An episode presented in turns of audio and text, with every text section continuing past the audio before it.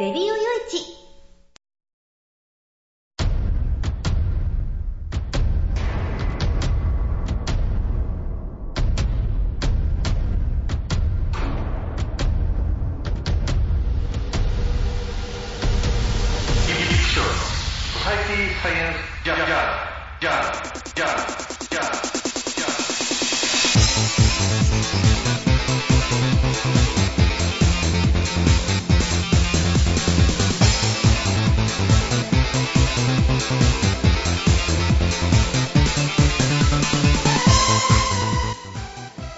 ハローじゃご機嫌いかがですか？ Society Science Journal で、えー、第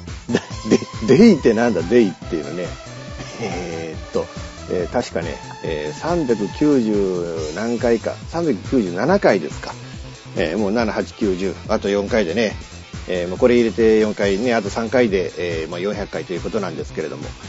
えー、めっちゃくちゃ今疲労感がねもうもうもうえらいことになっててね。体がね、もうなんていうの言うこと聞かねえみたいなぐらいの感じなんですけどね。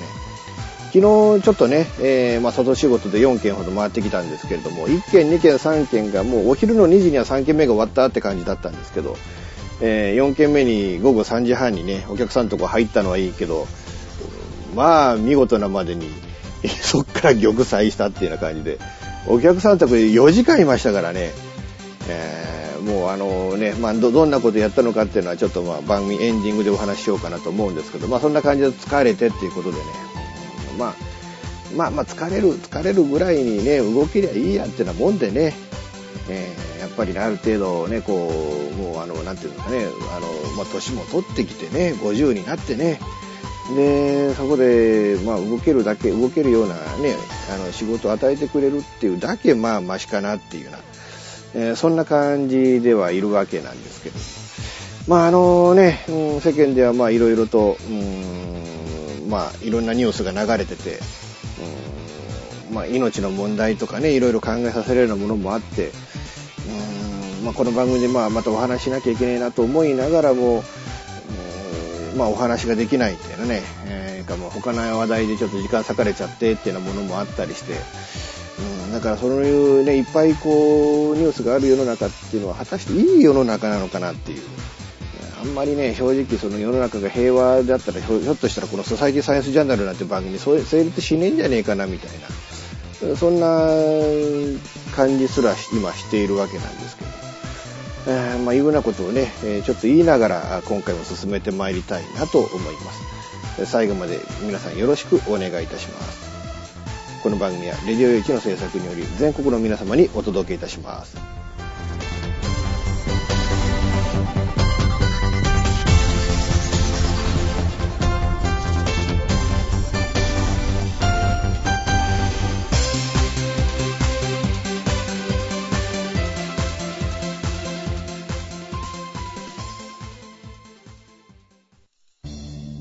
FM 玉川をキーステーションに全国ネットでお送りする FM Midnight Highway Saturday Special マイフレンド様の Hyper Weekend では身の回りの出来事や1週間のニュースの中から話題を拾って毎週1時間お送りしております。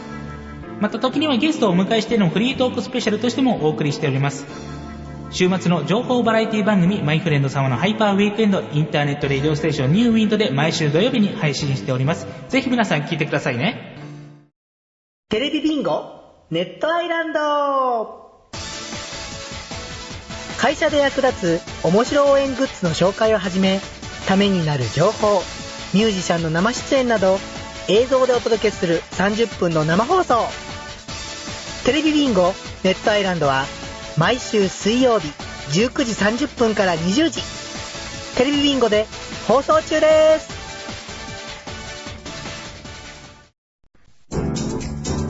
チョイスラジオではフリートーカー楽年による一人寂しくも楽しい放送を配信中。チョイスラジオ特製グッズも当たる皆様からのメールを募集しております。毎週月曜23時配信。詳しくは http コロンスラッシュスラッシュ cr.52.jp をご覧ください。あなたのメールがチョイスラジオを変える。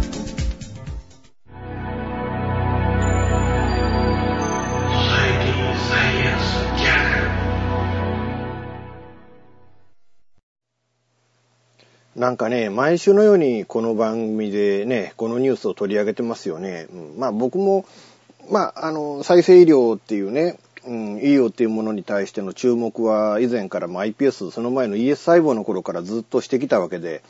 うん、その中で、えー、今回このね、スタップ細胞というものが今年のね、え1月に突如として現れて、それが本当に確かなものか不確かなものなのかわからないっていう、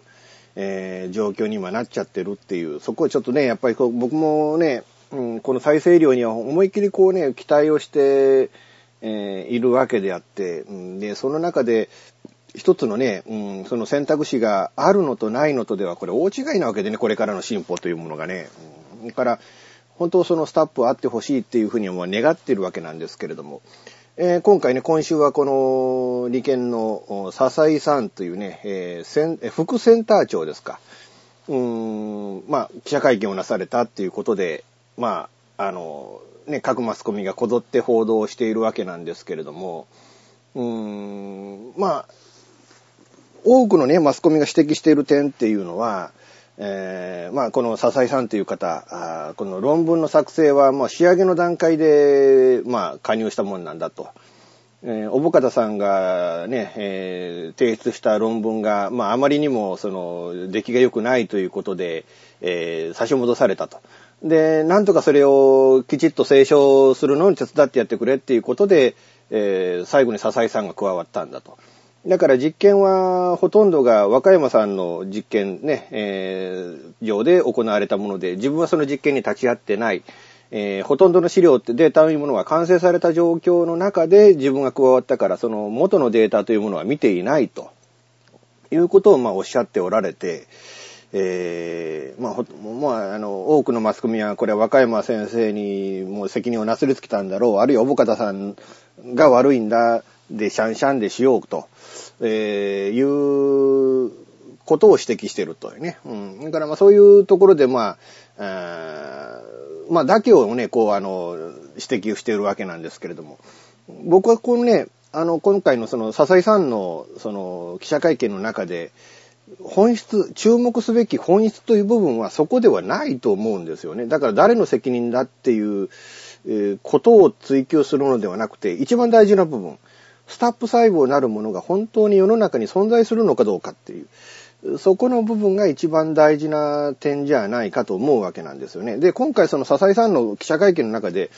スタップ現象というものは合理性の高い仮説であるっていうことをおっしゃっておられる。ここが一番僕はね、あの、大事な大きい点じゃないかなと思うわけなんですよね。えー、このえー、スタップ現象の存在の有無に関する私の見解というふうにこうね、えー、佐々木さん、こう、あの、資料を、あの、記者会見の前に配られたわけなんですけれども、4月1日に発表した声明と同じであるとえ、スタップ現象の存在を認めた、えー、検証する価値のある合理性の高い仮説であると考えていると、えー、いうことなんですよね。で、スタップ現象を前提にしないと容易に説明しない部分が3つあると、えー、いうことなんですけれども、えー、顕微鏡で、えー、捉えた、あもうその細胞の動画ですよね。うん。えー、これライブセルイメージングというふうに、これ専門用語で言うんですか？これ本当にその専門用語なんですかね？えー、まあこのね、あの、僕の手元にある資料ではカッコして顕微鏡ムービーとしてあるんですけれども、うん、だったら顕微鏡の動画というふうに最初から言えっていうふうにね、わかるように言えっていう話なんですけど、あと特徴のある細胞の性質、そして、えー、廃盤法の細胞注入実験、えー、キメラマウス実験の結果。キメラマウスっていうのはね、あの、前から言ってますよね。その複数の遺伝子ね、を持つ、その、まあ、それがまだら状に、えー、大きくなっていって、だから複数、細胞ごとに、えー、別々の遺伝子を持つ、マウスが生まれたっていう話ですよね。だからこの3つに関しては、スタップ現象というものが前提でなければならないんだっていうこと。えー、これらのことから反証仮説としての ES 細胞などの混入、えー、自家蛍光によるアメ、えー、アーティファクトなどでは説明できない。アーティファクトっていうのは、まあだから、なんていうんですかね、映像的に、まあこれ、自分で勝手に光っちゃうっていう、えー、つまりその主役で光るんではなくて、勝手に光るんだっていうような、ことをアーティファクトなんていう、自家蛍光のアーティファクトっていうようなことを言うんでしょうかね。なんかそういうことはないんだと。えー、こういうことがもしあったと、えー、胃や細胞などが混入してたり、あるいはその、自分で勝手に光ってたっていうことでは、えー、説明できない現象がこの3つにあると。うん、いうことで、えー、今後そのスタップ現象の検証をするにあたって、えー、必要な実験があるということも具体的に示していると。えー、OCT4 陽性の小型の、えー、未分化な細胞の塊を形成すること、形成過程、つまり、えー、まあ、未分化のスタップ細胞をこう、まあ、培養していって細胞の塊を作っていくということ、えー、その小型の細胞の塊が多多能性を発揮することを示すこと、えー、この二つを示すことによって、まあ、スタップ細胞というものが本当にあって、今後の再生医療に、えー、まあ、利用していくことができるんだっていう、まあ、そういうことのようなんですけれども。でも本当ね、あのー、ここの、この一つ、この指摘、この先生の指摘っていうのが、えー、まあそのスタップというものに、あるいはそのおぼかたさんに肩入れしたものなのかどうなのか、えー、っていうのはわからないですけども、さらにこれね、第三者によってその検証されていくことによって、えー、本当にあるんだっていう方向にならなきゃいけないんですけども、まあだたらちょっとね、その、問題はその、今後ね、そのおぼかたさん以外は成功していないっていう、まあ実際第三者が実際にやった研究というもので、えー、ある程度のスタッフの、ま、まあ、いわゆるこの、えー、今、このね、笹井先生がこう、指摘したこの3つ、ライブセルイメージング、えー、特徴になる細胞の性質、えー、廃盤法の細胞注入実験、この3つまではおそらくこの利権の中で第三者、他の研究員の方が、えー、実験して成功している部分じゃないかと思われる部分なんですよね。えあと、そっから後の段階で、なかなかその、おぼかたさん以外の方で実験が成功していないという部分もあって、で、おぼかたさん自身も、やっぱりそういう将来の特許云々という問題もあるからなんでしょう。今回その、学術誌に提出した論文の中では、詳しいその、スパタップ細胞の生成の方法については記述していないっていうふうなこともおっしゃっておられると。これまあ難しいですよね。誰もが本当に簡単に作れるものだっていうことを、にしちゃうと、ここでその特許というもので、ね、日本という国がそれに対する利権というものを、握ることができなくなると。おそらく今後その再生医療に関してどんどん進展していく上で、もしかしたらその日本という国に、え、何兆円、何十兆円、何百兆円というお金が入ってくるかもしれないという可能性。まあこれお金の問題ですよね。だからそういう可能性っていうのは、ある程度その特許によって製法が守られなければならない。まあもちろん誰もが生成して簡単に生成できるんだっていうのはまあそれはそれでいいことなんですけれども、誰もが生成して簡単に生成するんだけれども、生成するごとにその特許料というものが日本に入ってくるという環境を作らなければならないと。いう部分において、その特許というものが成立する以前に、えー、こうね、あの、誰もが作れるような状況にしてはいけないっていうのもあって、それもあって余計に、うん、この第三者が簡単に実験が正しいかどうかっていうのを、えー、追試できないっていう、そういうものもあるのかもわからないですし、だからこれね、うん、今後どういうふうな方向でこのスタップ細胞というものを研究というものを、えー、きちっと正常化してさらに進めていくのかっていうのがちょっと今の課題になってきてるのかなと。実際もう、小方さんも今回の騒動で心を痛めちゃって、まあまあ、いわゆる心身症の状態なんでしょうね。だからそれでまあ入院されて、えとてもじゃないけどすぐに復帰して研究をというような状況にはならないでしょうし、もう利権なんかも完全におぼかた外しの方向で動いてると、うん、いうことで、えーまあ、この笹井さんというこの副センター長の方が今後どうするかっていうね、えー、まあどう、いわゆるそのおぼかたさんを守る立場に立つのか、あるいはそのもうおぼかた外しで自分が中心になってこれこういう研究を進めていくんだという方向になるのか、あるいはその利権のね、検証のチームが今後やっていくということを、まあ、見守っていくのか、そこら辺の立場っていうものが、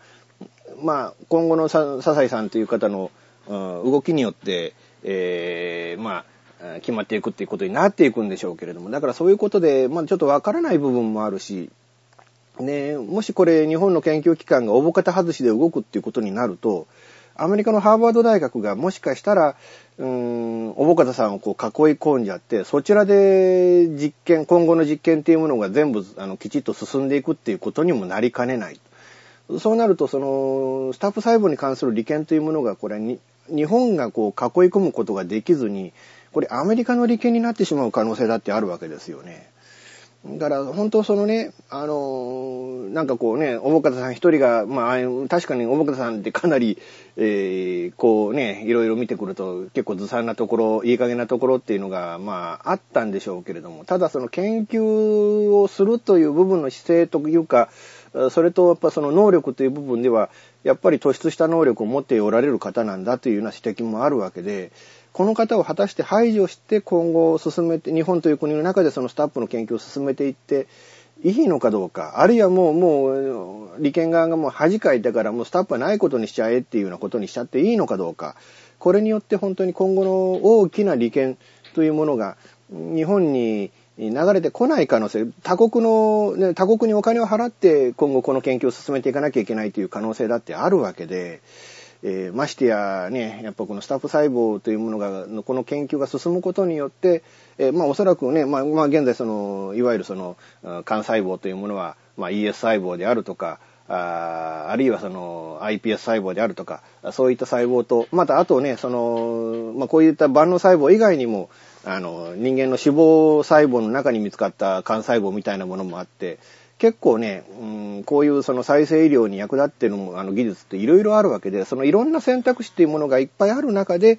えー、今、難病で苦しんでおられる方々の命っていうものを、まあ、救うっていう、そういう関係っていうものが、環境というものが今後できてくるんじゃないかと思うので、ぜひともね、やっぱりこの、やっぱこう可能性があるんだっていうことをね、そのやっぱり研究の中でやっぱりそのえー、研究の本当のね、その、なんていうのかな、その実験なんかに関わってない論文だけを仕上げたという、そこを手伝ったっていう、えー、先生が、あやっぱこの可能性、これだけ有力な可能性っていうものを挙げているわけで、安易に、その、小方さんの排除、あるいはスタッフの可能性の排除というものを国内の研究機関がやるっていうのは、僕は、正直あまり賢賢い選,、ね、選択肢じゃないような気がしますね。もう本当、万に一つの可能性でもあるのであれば、そこに、えー、その可能性を信じて、そのリソースを投入するっていう、そういうこともしないと今後の特にこういうね、進歩的なこの、うん、科学技術とね、医療技術というものは成功、成長していかないものだとも思うので、ぜひともね、あの、おぼかたさんを排除することがないように、あるいは日本がこの利権を失うということ、あるいはその今後救うことができるかもしれない命をそのこんなことでその実験、ね、研究が遅れていくっていうことがないように、えー、くれぐれも、えー、お願いしたいものだなと思います。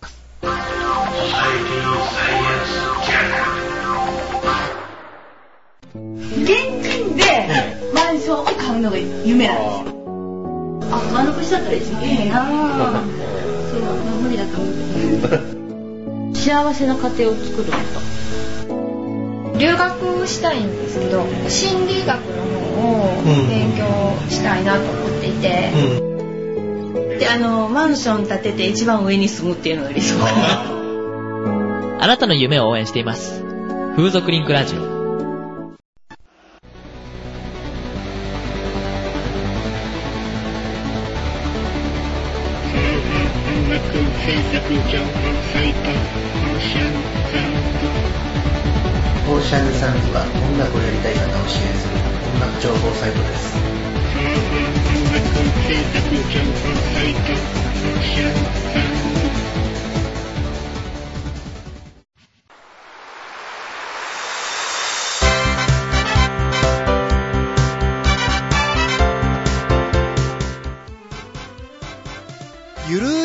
話は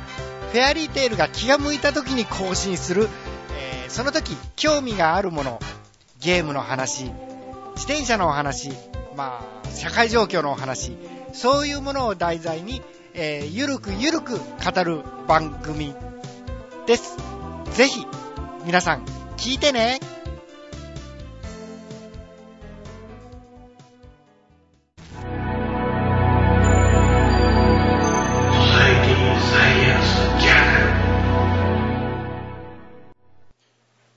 国でね、うん、なんか残念な、なんか大きいね、えー船の事故が起きたっていうことで、なんか修学旅行の学生なんかも大勢乗っていて、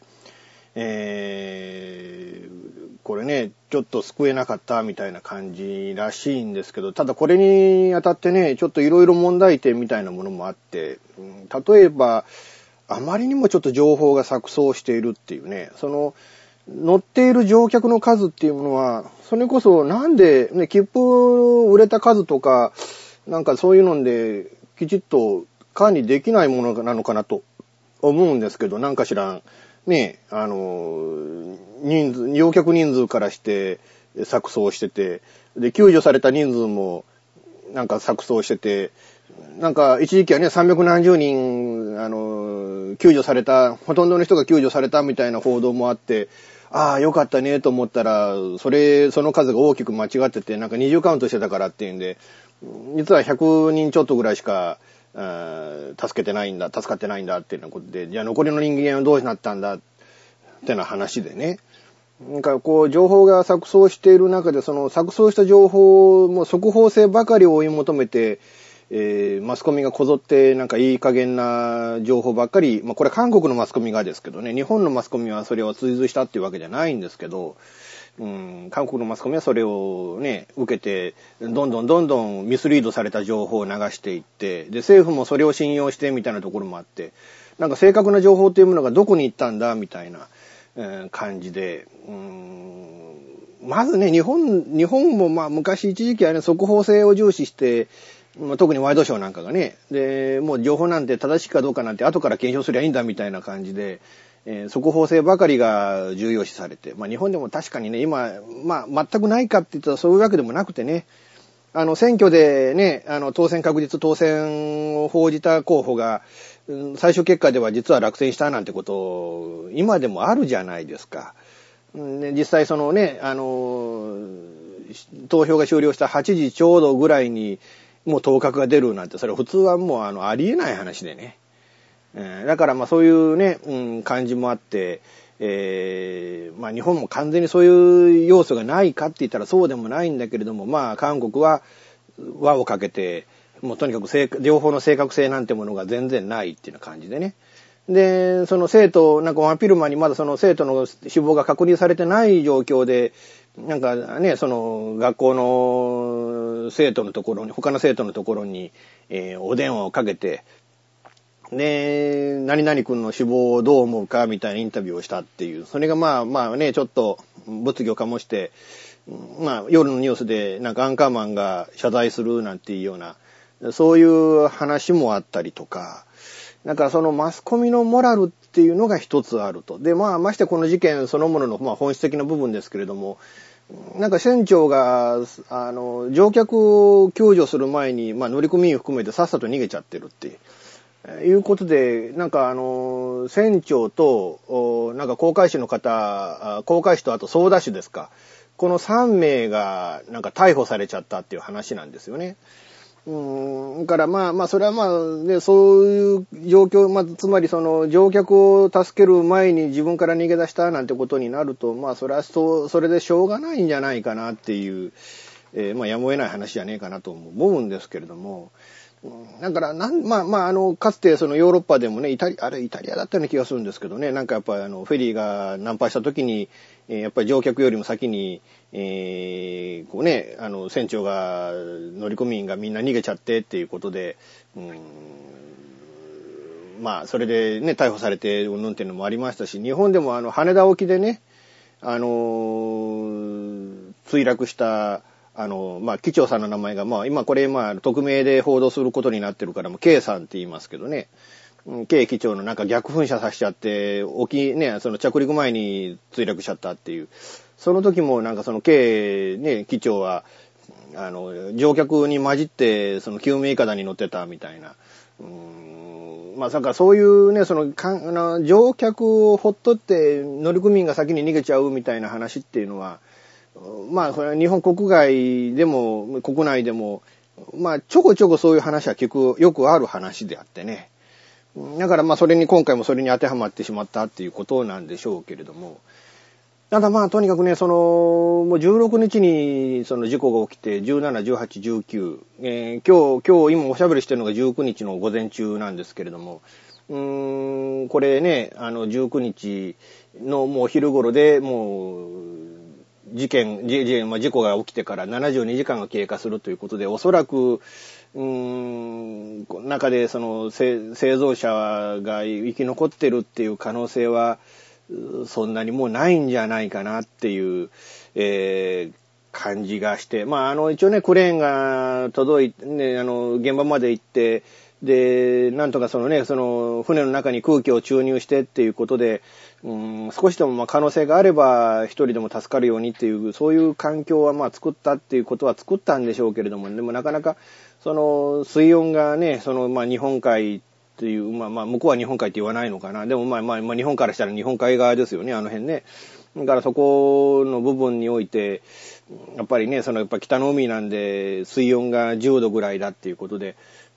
本当ね、もし首まで使ってたとしたら低低体温症になって、もう助からないんじゃないかっていうふうな、うん、いろんな指摘もあってね、ちょっと、うん、心が痛むところなわけなんですけれども、うん、まあ、それとね、あのなんていうのかな、その、国民とかね、そういうところの怒りの矛先っていうのがもう、もうとにかくなんかね、その冷静じゃないですよね。その結局報道がなんか速報性ばかりで間違ったそのニュースばかりを流して、で、それでまあ、なんか市民の感情を煽ってる部分もあるのかもわからないですけれども、結局その印刷してたあの教頭先生が、まあ非難が、ね、集まっちゃって、で、自分で責任を取るっていうことで、なんか自殺しちゃったっていう。あの、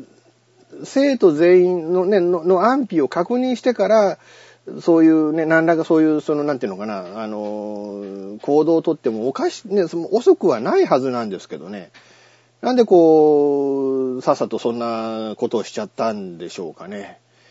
なんだから、なんていうのかな、その、いろんな意味でね、その、まあ、韓国の国民性みたいなもんが、まあ、入り乱ってね、う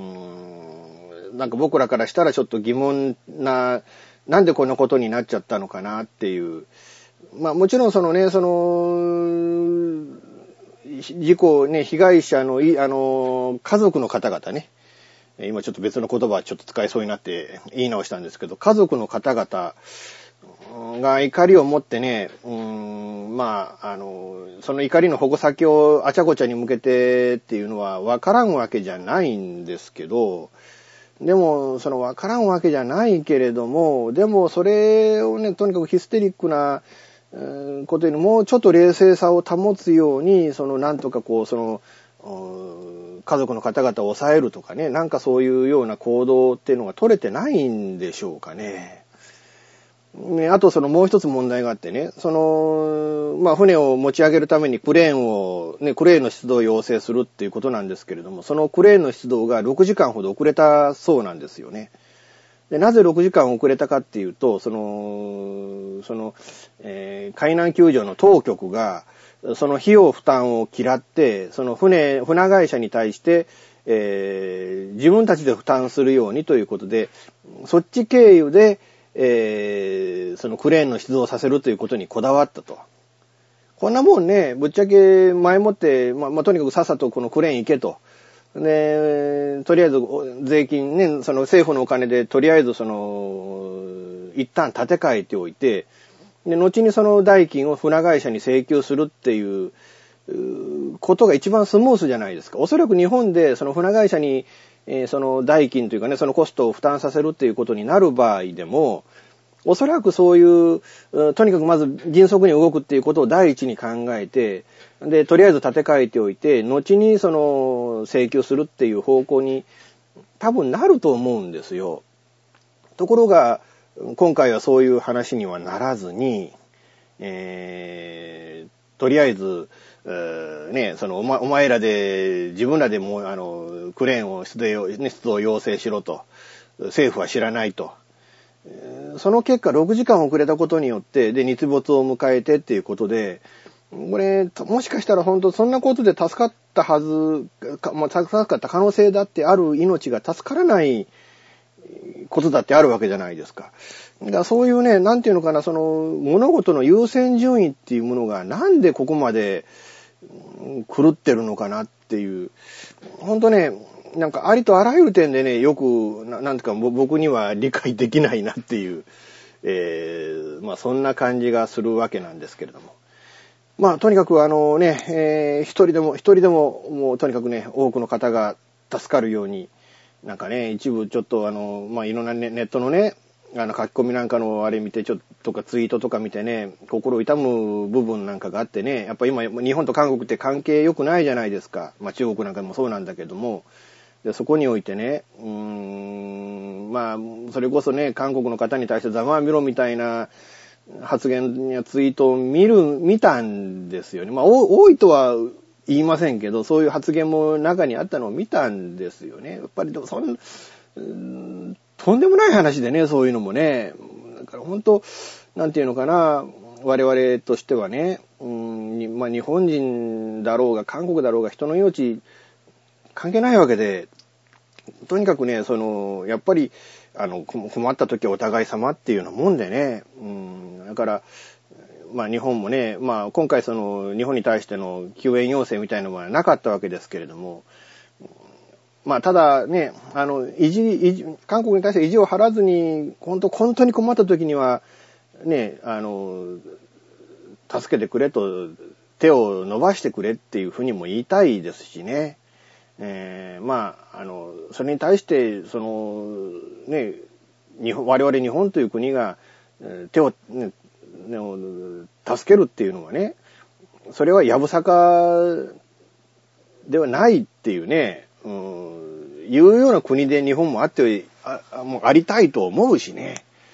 なんていうのかな、だからそういう、そういうね、なんていうのか、僕はもうその事件で心を痛めるだけじゃなしに、やっぱそういう発言をしている人がいるっていうことにね、余計にこう、ちょっと心を痛めてる部分なんかもあるわけなんですけれども。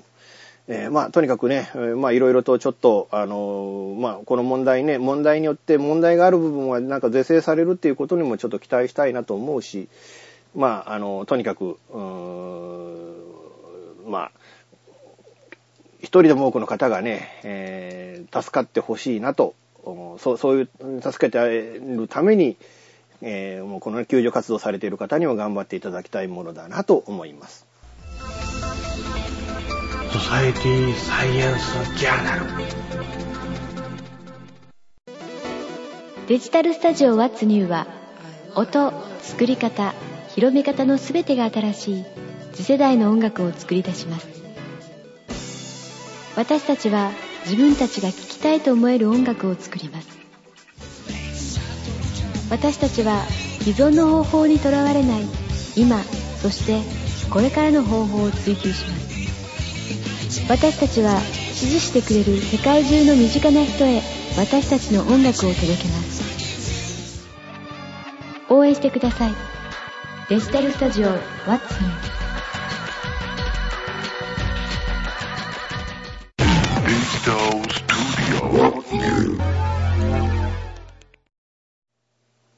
ちょっと一つだけね、ニュース、あ、その前に、さっきね、えー取り上げた、その韓国のね、えー船の転覆事件ですけど、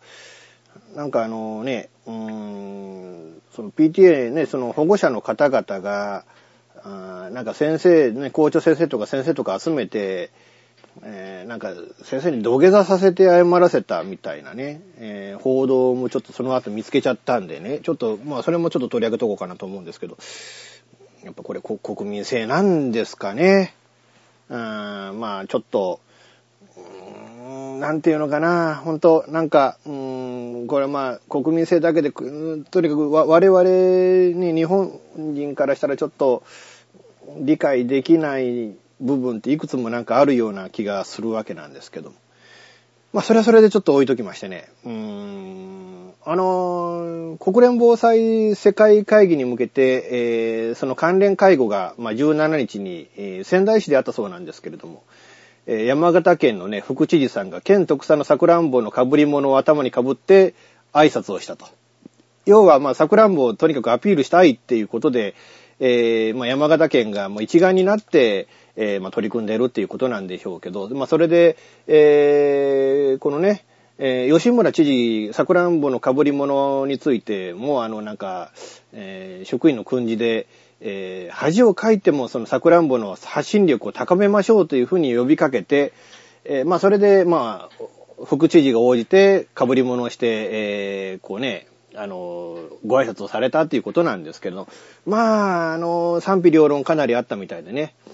えー、砕け筋、こんな場でこんなことやっていいのか信じられん。えー会議の場では不謹慎ではないかという批判的なコメントが上がった一方で、えーこの心意気素晴らしい。この調子でどんどん広めていってという称賛の声もあったっていう。まあでもね、あの、知事とか副知事とかそういう立場の人がね、えーやっぱりその地元の名産品をいかにアピールするかっていうのは、あの、東国原さんがやっぱり宮崎県の知事だった時に、えーこれでものすごいその経済効果を宮崎に与えてね、うん、だからそういう面もあって、えーやっぱりこうね、あの、こうあのやっぱりその地場産業をいかにアピールしていって、えーこう発展させていくかっていう部分において、やっぱり政治家のね、特にやっぱり知事さんとか副知事さんとか、やっぱり市長さんとかそういった人たちには、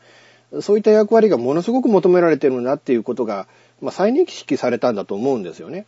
で、それで、まあ、こういう行動も、まあ、出てくるっていうのは、まあ、一つの考え方としてはありなんではないかなと思うし、えーまあ、ただ、まあ、うんまあ、それはどう、どうなんでしょうかね。やっぱり、まあ、皆さん、どうお考えですかやっぱ賛否両論分かれるっていうことは、やっぱり正しいことでもあり、間違ってることでもあるんだっていうようなことなんかもわからないですよね。ただ、うーん、あの、アピールっていうのはインパクトを与えたがもんのが勝ちっていうのところもあるので、えーまあ十分なインパクトを与えてね、やっぱりこう、まあそれこそ掲示板なり SNS が荒れるっていうのは、まあしてやったりと、大成功というところなのかもわからないですけどね。えー、いうことで、えー、まあ、ちょっとね、今回ちょっとあの、疲れすぎてるんで、思いっきりこう、ぐだぐだと、ぐだぐだになっちゃったなってな、えー感じなんですけれどね。うん昨日ちょっとあのーまあ、外仕事で動いてたんですけどね。あの、お昼ね、あの、まあ、午前中の仕事ももう朝11時には終わって、ね、昼からのお仕事も、うーん多分、うーね、1軒目が2時、もうお昼の2時過ぎには終わってたんですよね。だからまあそれで次のね、えー次ちょ最後尾道だったんですけどね、尾道へ行ってっていうことで、行ったんですけどね、3時半頃ね。お客さんとこ出たのがもう7時半頃でね。もう何やってたんだって。いや、あのーまあ、ただでさえいろいろとね、あの、しょ必要な書類がないとかなんとかっつんで、うん、なかなか、ね、えーまあ、あの、仕事がなかなかうまいこといかなかったっていう、えー感じで、まあ、時間はね、夕方の4時、まあ、5時ぐらいまでかかってたんですけどね。で、まあ、それで、お客さんが、まあちょっとね、まあいいか、お客さんのパソコンが Windows 7で SP ね、サービスパックが入ってない状況だったんですよね。サービスパックが入ってないと、お客さんのパソコンで、その、それなりにいろいろと、まあ、あの、必要なものがインストールできなかったりもするので、うんねまあ、それを必要なものをインストールしようとしたわけなんですけれども、えーまあ、SP が入ってないからできないということで、じゃあ SP をインストールしましょうっていうか、お客さんがまあ、S ね、サービスパックをインストールししてくれ、サービスパックがないからできないんだっていうことにちょっとこだわられてたんで、じゃあしょうがないサービスパック入れましょうかとなったんですよね。そしたらサービスパックのダウンロード、あれ1ギガほどあるので、まあ大体20分くらいかかったわけですよ。で、そこからインストールってなって100分かかったんですね。合わせて120分ということでね、2時間かかっちゃってね。なかなかね、だからまあまあ今後はもうサービスパックがあるっていうのはできない。もうだからこれはもうご自分でやってくださいってやり方だけ教えていきますんでっていうふうに、しないとダメだなと思ってね。うんまあ、いろいろとまあ反省点もあって。だからもうそんな感じでね、まあちょっとその後上司の家に寄っていろいろぐだぐだ話して帰ってってんで、まあ家帰ったら10時過ぎてたんですけどね、10時半頃だったかな。あ本当もうね、えー今日はぐったりってしな、な、中でね、えーまあこうやって今おしゃべりしてたり、その前にちょっとね、あの、えー、ゆうゆの就活相談室って番組、これまあ、あの、来週、まあ来週というか、まあこの放送日から言えば、まあ今週ですけど、えー、木曜日に、24日になるのかなえー、更新になる番組なんですけれども、まあそちらの編集をしたりだとかね、編集して公開作業をしたりだとか、まあ今こうやってね、えー、おしゃべりして、で、昼からはこのレディオ用市がね、実はあのー、まあこの放送日ですね、え、4月の20日に大リニューアルということで、まあレディオ用市がついにこれでバージョン3.0になるっていうね、で、レディオ用地ももうシステム的にはこのね、CMS システムが2.0になるっていうことで、うん、大規模なリニューアルを実施するっていうことで、まあデザインも変わるし、いろんなものの配置も変わるし、えで、トップページの表記の方法も変わるっていうことでね、えー、あの、実はトップページ上でのあの番組の視聴っていうのは、あの、この今回のリニューアルでできなくなります。えー、もうあの、番組のページに入っていただいて、各番組のページで、あの、番組聞いていただくっていう形にはなるんですけど、まあその分ね、いろいろとその、各、各放送回ごとの、えー、様々な情報の発信がやりやすくなるっていう、もうトップページとかね、だけ見てもらって、えー、ちょっと流すっていうんではなくて、えー、まあ、まあ、いろいろと、こう、システム上ね、えー、バージョンアップして、えー、より情報発信力を強めたりとか、えー、あるいはよりね、えー、この番組、以前にそのレディオ用紙という曲自体がこうね、分厚い、えー、情報を持った曲になるとか、そういうことで、うん、まあこれからね、えー、いろいろ頑張っていきたいなと、まあ皆さんによりもね、可愛がっていただけるような、えー、曲にしていきたいなというふうに考えてますので、まあそのね、えー、最終修正、調整作業が、今日の午後みっちりあってね、で、できなかったらこれ夜中にかけてやろうかなと思ってるので、えー、かなりね、今日明日、